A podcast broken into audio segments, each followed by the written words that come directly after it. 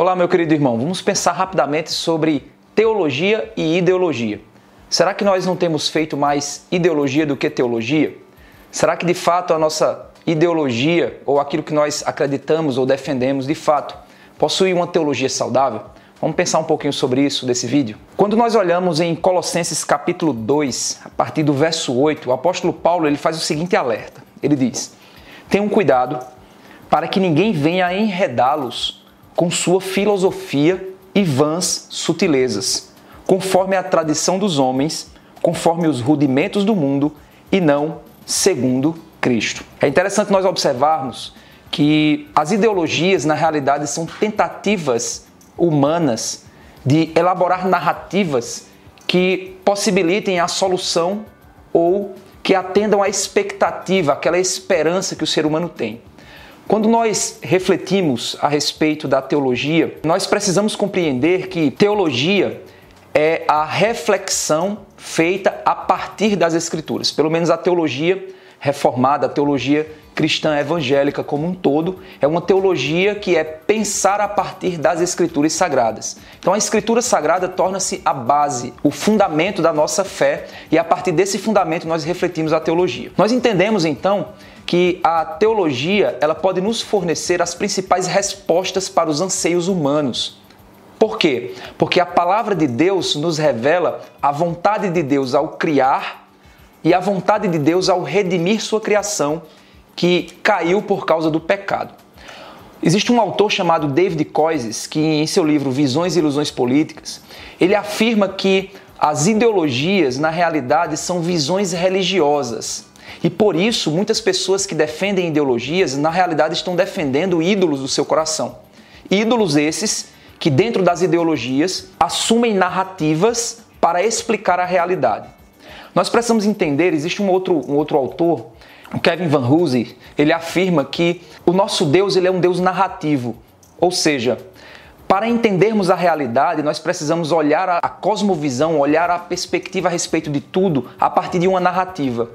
E a narrativa bíblica é aquela que Deus é o Criador, o mundo caiu em pecado, Deus providenciou o plano de resgate e esse resgate está convergindo todas as coisas em Cristo até a glorificação. Todos os seres humanos inseridos nessa narrativa possuem uma expectativa escatológica, ou uma expectativa, uma esperança dessa redenção para a qual nós assumimos e que nos conduz em segurança até o escatom, até a visão do fim de todas as coisas, o estado eterno. Toda ideologia, então, são tentativas falhas de explicar, de criar narrativas para explicar a realidade e para tentar apresentar soluções para os principais problemas humanos. Por exemplo, uma ideologia que está em alta é o pensamento marxista, o pensamento progressista a respeito da realidade, o pensamento em que o Estado seria aquele que, que resolveria o problema humano. Então o Estado precisa ser empoderado. O Estado ele tem o poder de resolver o problema. Dessa forma, o problema básico humano não é o pecado, como as escrituras afirmam, mas o problema básico humano é a desigualdade.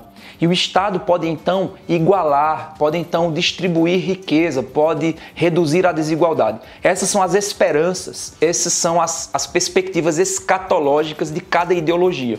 Então, se você observar Cada visão, cada ideologia possui sua perspectiva, possui a resposta aos problemas humanos, possui a solução aos problemas humanos, a explicação desses problemas humanos e a esperança escatológica, ou seja, para onde, ao ser implementada essa expectativa redentiva, essa solução, para onde o mundo será direcionado, para aquela utopia, para aquela esperança a ser alcançada. Se nós observarmos são tentativas de explicar aquilo que a Bíblia já explica. Então nós precisamos ter cuidado nas ideologias que nós ouvimos, não sejamos tomados pelas explicações antibíblicas que essas ideologias dão aos problemas humanos. Por isso que o apóstolo Paulo ele disse: "Tenha cuidado para que ninguém venha a enredá-los", ou seja, lançar rede, prender você em uma rede. Sabemos que o peixe ele cai na rede, por quê? Porque ele não, ele não consegue ver a rede. Ele não consegue ver que ele está sendo capturado e por isso ele, ele então é capturado. Então que ninguém venha enredá-los com suas filosofias e vãs sutilezas, ou seja, coisas sutis, coisas aparentemente verdadeiras, coisas aparentemente é, é, que de fato são a solução tão esperada para os problemas humanos. Cuidado com essas. Conforme a tradição dos homens, conforme os rudimentos do mundo e não segundo Cristo. Ou seja, as ideologias elas tentam explicar o problema humano a partir de uma cosmovisão própria, de uma visão que não coloca Cristo e o plano redentivo no centro da história. Por isso, então, devemos questionar as, as nossas visões de mundo e questionar se estamos de fato dando ouvidos a ideologias e fazendo muito mais ideologia do que teologia. Então, que Deus abençoe sua vida e que nós possamos não cair nessas vãs sutilezas, mas de fato pregar o verdadeiro Evangelho de Cristo e viver uma vida em um mundo do qual a palavra de Deus é o nosso fundamento da verdade. Deus te abençoe.